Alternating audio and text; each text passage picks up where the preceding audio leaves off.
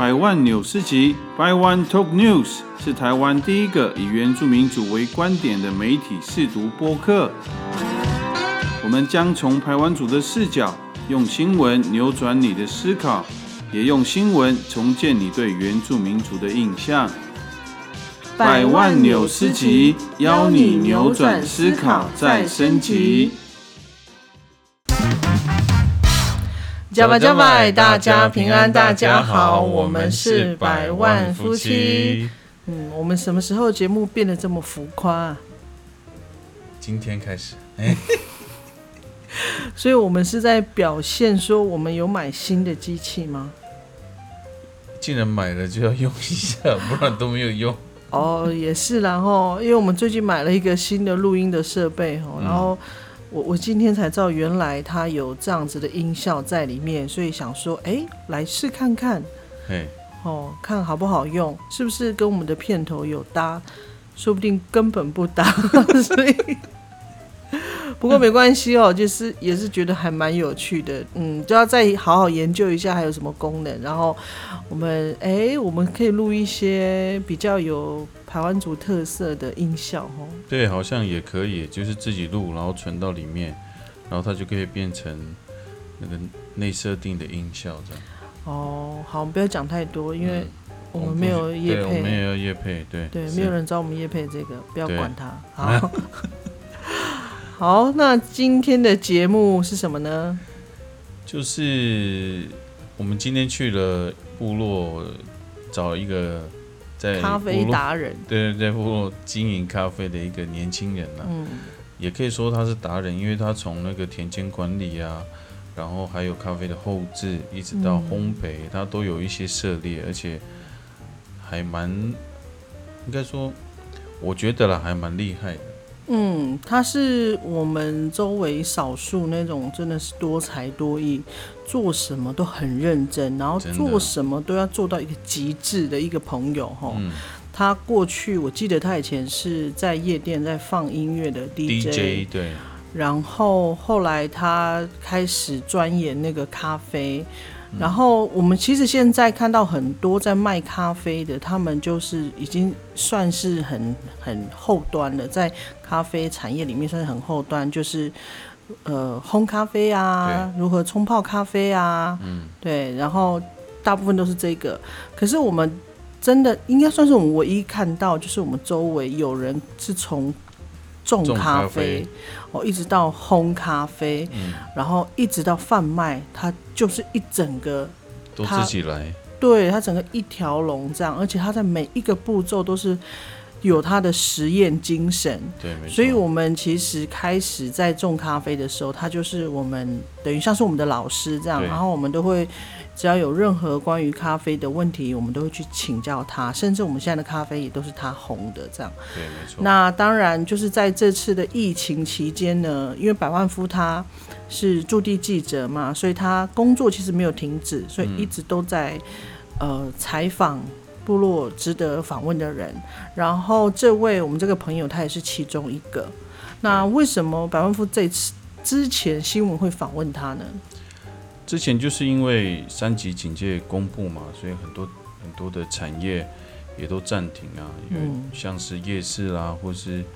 像餐饮业也不能内用嘛。那在部落呢，在经营露营区，或是说在经营庄园的部落的人，就会也希望或是也是要求了，都都封闭，就不要开放游客上去。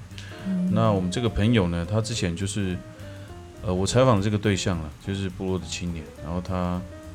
之前都是做咖啡嘛，那他在山上也有他的自己的庄园，咖啡庄园这样，然后假日他都会在那边，就是因为他的那个庄园的景还蛮不错的，所以蛮多游客过去。嗯，那不过就是疫情的影响，让他的让让他在山上没有办法做生意了，那他就在想，因为他。其实为了做咖啡，他也买了很多的器材啦，买了很多设备。其实他都希望说，他做生意可以慢慢的去还清这些贷款了。那不过就是疫情的影响，他变成必须想办法赚钱，所以他他那时候就想说，那干脆就回部落，然后在部落开一个德莱树咖啡这样。对。然后他为了这个呢，就是他的家刚好就在部落的巷道旁边，然后他有一个，他就刚好好像就在他的工作的场域旁边有一个窗户，他是靠临近那个马路的，然后他就想说。然后就干脆把这个拆掉，就当做那个德莱叔的窗口这样。嗯。然后，然后他一有这个想法，他就开始做，开始做。然后一开始，因为他把窗拆掉以后，外面就可以直接看到他的房子里面、房间里面嘛，包含客厅啊，还有里面家人在做什么都看得很清楚。然后后来他就开始做一些隔间呐，然后开始把那个什么咖啡机定位什么什么，一个一个这样。弄进来家里这样，我觉得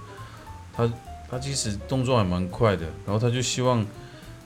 在部落做这个小生意，然后咖啡也是很平价的价钱卖给部落的人这样，那就是希望可以有一些收入，然后来指引这些他之前买设备的贷款。那我觉得这个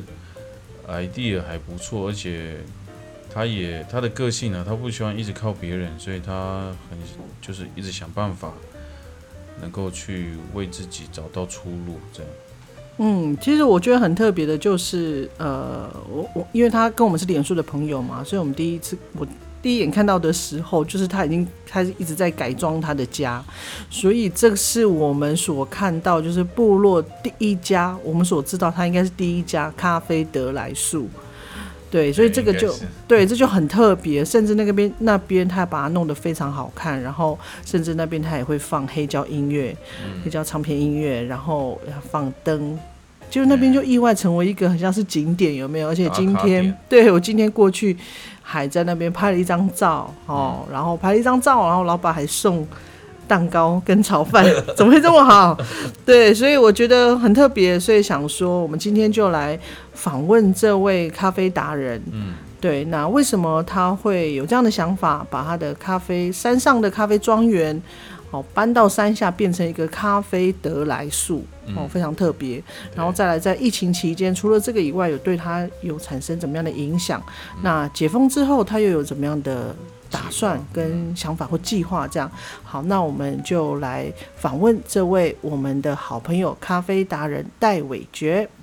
大家好，我我来自屏东县春日乡龟虫村的呃戴伟觉，也是八古木咖啡庄园的呃庄主。嗯，哎，他目前就是从事咖啡，还有一些呃点心之类的。好，那。呃，因为这次的疫情的影响嘛，那这个疫情呢，对你来讲有什么样的影响吗？这次的疫情其实刚起初疫情在刚开始的时候，其实我已经有开始发现说，呃，这疫情也许是会很长的时间，也是一个很长的一个战争，对，就是我们跟疫情的一个战争，然后。我当时就就想说，直接决定，呃，就暂时把整个，就是我们那个咖啡庄园跟录音区做暂停的营业的动作。这个动作其实也是配合中央，然后也保护我们的部落，因为毕竟八古木咖啡庄园它是一个有非常多的一些外外来客。再去那边，呃，可能就是喝咖啡、露营的一个圣地，所以我们就当下我就就决定说，要把它暂暂停业，然后这当然冲击非常大，嗯，因为以目前来讲，我们整个营业额来讲已经少了，讲好一点七成，其实讲难听有。八成左右，差那么多，嗯，差，嗯，这个差距很大，就其实变成说，我们现在目前在山下的呃，我们的咖啡吧，就德莱树跟呃露营区整个营业额就是非常大的，嗯，对，因为山下你毕竟是每天在做经营，对，可是，在山区的话，在我们的露营区，我们只要做六日、这两天，嗯，对。嗯可是两天的营业额远远就是已经超超过我每天就是在山下做德来树的营业额的两成嗯，左右，哦，对两到三成。对，其实我们以往我们都有去过那个戴伟觉得就是山上的那个咖啡庄园，他们的嗯的客人确实很多，对，因为他们那他们那边除了咖啡跟点心是非常的优质之外，其实那个视野也非常棒，所以每每都会那个引就会就是吸引到很多的游客喜欢上山。嗯。哦，那我所以我们也很喜欢去那边，所以我们偶尔也会去那边去去看看这样子。那我们会很好奇，就是因为德来树这个真的是我们在所有原住民部落第一次看过、第一次听过的，所以这个想法是怎么来的？其实，呃，德莱树的概念起初也是因为我也有接触一些呃工程，啊，然后因为呃在去年我也是在新竹就看到有一家店，它其实也不是连锁，它可是它应该是说他们那个主理人他本身就两家店。嗯。啊，其他的店他就用得来速用货柜的概念，所以就让我想起说，在部落是不是可以这样子去做经营？嗯。可是当时我没有马上去执行这个工作，嗯而到疫情开始在发生的时候，我当下就直接决定说，哎，刚因为我上下德来树这个空间就是有我烘焙的跟包装咖啡的工作室。是。所以我就想说，那我们一定要去改变，嗯，你不能等着环境在改变，因为环境已经在改变了，所以我们要跟着大环境去改变自己。嗯，哎，所以我觉得你的那个转变，就是改变那个速度，我觉得算是蛮蛮快的。快的虽然对你嗯来讲它不是第一时间，可是我觉得对，对你经营上面确实是一个及时雨。对，然后再来，我看到也是有在很多当地的族人，甚至也是有其他外面的人，也是慕名而来。是，当然，因为我们其实后面我们在德来树这这一方面，因为本身在露营露营区的话，在庄园我们就有去做一些点心，可是其实是比较简单一点的。嗯。其实到山下的话，我们面对的其实就是族人，嗯。然后族人其实现在部落族人，呃，年轻人也多，在呃在都市的环境，他们也吃得多，喝得多，然后当然也会比较说品质的问题。嗯而我在上，应该是说我在庄园经营的时候，其实上上山喝咖啡的族人是比较少。对，嗯对嗯，因为我就是经营这个德莱树的时候，其实价格来说压低了好几层，对等于是是我们可能在山区，我卖个一杯是山下的三三杯的那种价价格，嗯，可是当时我就想说，我不知道部落的人这么爱喝咖啡，哦，超太爱喝。嗯，这个也是就让我开始一些，我也跟就是我的老婆，我们夫妻就在讨论说，既然部落的人这么好奇我们的咖啡，嗯我们是不是用比较亲民、比较低的价格，让嗯其实应该是说，我就有想说去教育部落的人去嗯喝到什么是精品咖啡。对，嗯，而且会不会会不会也是因为你们附近就有那个 Seven，所以那个也会是你价格你在定价格的时候的一个考量。它也是其中之一，嗯，可是因为呃，我们也不能呃说便利商店的东西它不是不好，嗯。而是说因为这种东西是比较走商业的东西，嗯，可是我就想要让部落认识精品咖啡，嗯，对，所以因为我会觉得说，因为咖啡是出自于我自己的双手，嗯。我种嗯我跟家里人共同去种植，我们去采收、去后置，所以这个价格上面我其实没有把它定在上面，嗯，所以我其实我们夫妻在商量，我最后的决定就是说，我只要把拿铁的鲜奶钱、水钱、电费，我可以有收入去缴，嗯，就可以了。那咖啡的部分，其实它就很像没没赚钱的，就很像就是做公益这样子，我就是给部落的人去喝这这一块，因为。在外面的话，其实因为我们咖啡有一些会提供外面的店家，其实在一杯都要在一百八甚至两百二左右。嗯，对。可是我就会想说，因为让大家喝到比较健康的东西。嗯，对。对，我刚才你有提到两个字，我觉得很。很重要，就是就是就变成是一个公益，而且我们今天才知道，你除了就是真的是哦，就是真的几乎没有赚到钱，就是赔本在卖那个精品咖啡，然后再来除了这以外，在餐的部分好像也有呃公益的一些行动，对不对？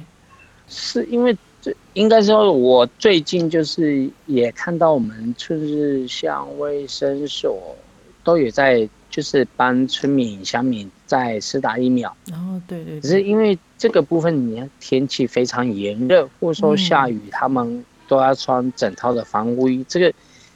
其实也很不方便。要买餐也不对，什么？我就想说，因为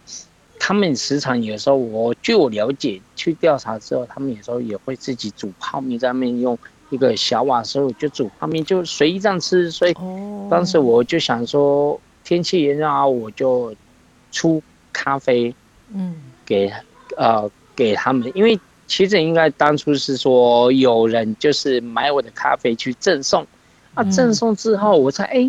原来有有这个状况，然后我就好吧，那我就延续这个东西，嗯，对，然后到之后我也发现说他们连吃个东西都不方便，嗯，要很迅速，嗯。所以我就是想说，那好，因为我以前在二零零三年就有经营过，在部落经营一个叫蓝烟囱，就是炒饭的专卖店，嗯，然后大家也很怀念那个饭，哦，所以我就 想说，好，那我就再把它做出来，可是我只提供给给他们这些在就是医护医护人员，然后对我就去做这件事情。所以之后我就想说，哎，警政单位像反流分局，嗯我事先我就先也捐赠龟从派出所，从我的部落龟从派出所的，就送个几十盒给他们，然后再就是反流分局有五十盒，对。可是因为我我比较从走低调，所以我其实像分局他们会一直希望我可以出面，可是我是一直比较不是很愿意。嗯，对，大家喝健康，喝开心，我觉得你可以感受到有人去帮助你，我觉得那是比较快乐的一件事情。然后不一定要有一些回馈，嗯，嗯，对，所以我就开始慢慢去做这件事情。所以有时候我得来速也有蛋糕啊，有司康啊，哎，我就有时候也会说，哎，送一些老人家、小朋友吃。对，哦，真的是全力的去帮助，就是需要帮助的人哈。就因为你也看到大家的需求，嗯，好，因为我会应该是说，我会认为我们还年轻嘛，嗯，还有这个能力去做一些事情。有些人像我们这年轻，可能就是有病，有什么他不见得可以去做这些事情。嗯，那我们有能力去做出一点小小的力量，我觉得。对啊，嗯，OK 的啦，而且你全家人哦，你全家人都投入，你孩子都在帮忙，对不对？帮忙做生意，做咖啡，这样。对啊，因为其实这一这一段项目哦，其实我们夫妻也是会有很大的争执，因为毕竟我们要去支出的一些费用非常庞大。是。对呀，啊，一家六口四个孩子，当然一天光吃饭就要。两千块，一千五，两千块，你看这一个月大概也要，也要五六万块。然后我们也只能想说，因为贷款也要缴，然后我们就是其实就是尽量省就省。可是当然，所以我现在在部落也有在召集一些青年，嗯，是不是可以在这疫情的状况下，或者说疫情结束之后、解放之后，我们去做一些呃部落青壮年整合，然后去做一些公益的活动。因为我的部落有时候有一些就是呃独居老人，可是独居。独居老人，我知道在公家单位、公部门来讲的话是提供中餐，是。那我就在想说，晚餐他们要怎么办？嗯，对，所以这个目前是还没有定案，可是就是已经开始慢慢执行，在找一些人员，人员找到，然后需要被帮助的是多少人，我们才能去想说去找一些可以。每个月去募资的一些青壮年，然后提供这些晚餐给部落的族人。当然，我们的第一个目标就是想说，先以范围比较小，就可能走我们像龟虫部落跟其他部落。嗯。然后，如果当然人员越来越多之后，就发展可能就就扩展出去。嗯。对，因为我想要比较想要说经营的是一个。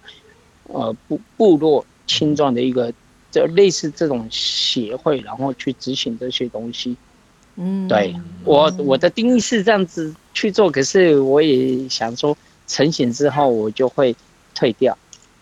因为我想要带动的是先让他出来之后，让他定型了，然后整个团队是有了，嗯，我觉得我就比较轻松，我就对这个是我前面想要做的。然后当然，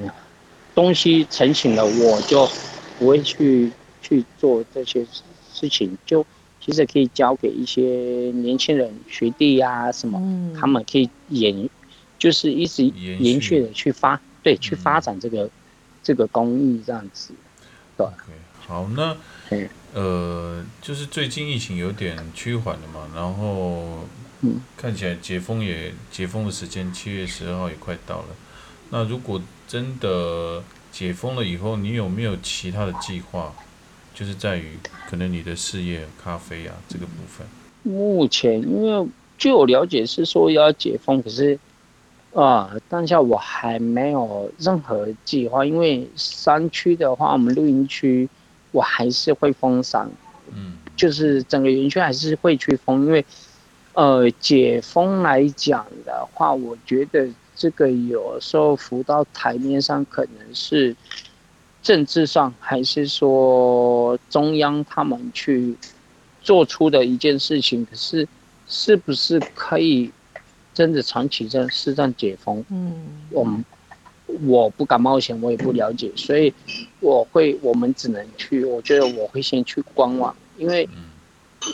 你解封了，我觉得。搞不好会有一些很很多隐藏很多的危机，嗯，我觉得它是一个危机，是，对，所以我不是很看好说要十二号解封这个状况，所以我会我第一个想法就是我还是会配合部落，然后就算是中央要解封，可是我想要配合，就是为了部落的安全，我们还是不开放，是，对，了解。好，那刚才我觉得就是听了戴伟觉的分享，我觉得是给很多人的一些启发哈，就是在这个很特别的时间啊，真的就是不要太计较太多的的。比如说你要赚多少钱啊，或者什么，其实这个是这段时间都是大家在共同承担。然后有什么需要帮助的，我们就尽力的去去做就好，好。然后至于现在未来我们到底什么时候解封，其实我们也不敢，我们也不敢讲，我们也不敢说。太轻易。对，就是我们虽然我们有很多的想法，但是在形式上我们还是必须要谨慎。然后我我想应该你很重要的观念是。这样子，毕竟有四个孩子要养也是不容易吼，所以哦，的确，的确。不过我真的觉得还好，你的孩子都很乖。然后，哇，你老婆真的是好老婆，就是可以你们一起共同作战。这个是我们从旁观者、我们朋友的角度去看，就觉得是很欣慰也很感动的一件事情。好，那不管我们七月二十十二号是不是顺利的解封，我们都彼此祝福。好，也希望呃，不管是你的咖啡事业，好，还有你的。还款的状况，一切都能够很顺利。好，那我们就大家一起努力，好吗？啊，好，那我们就下次见。哈，好好，拜拜，拜拜。好，刚我们访问了那个部落的咖啡在经营咖啡的青年嗯，他也我听了觉得还蛮感动的啦，就是很愿意为部落付出的青年，然后嗯，他现在在部落这样，啊，希望他。事业可以越来越好，那当然他的部落也希望在这个疫情也够很平安的度过，那大家都能够健康平安这样。那我们今天的节目呢就到这边，那我们下次见了，拜拜，拜拜。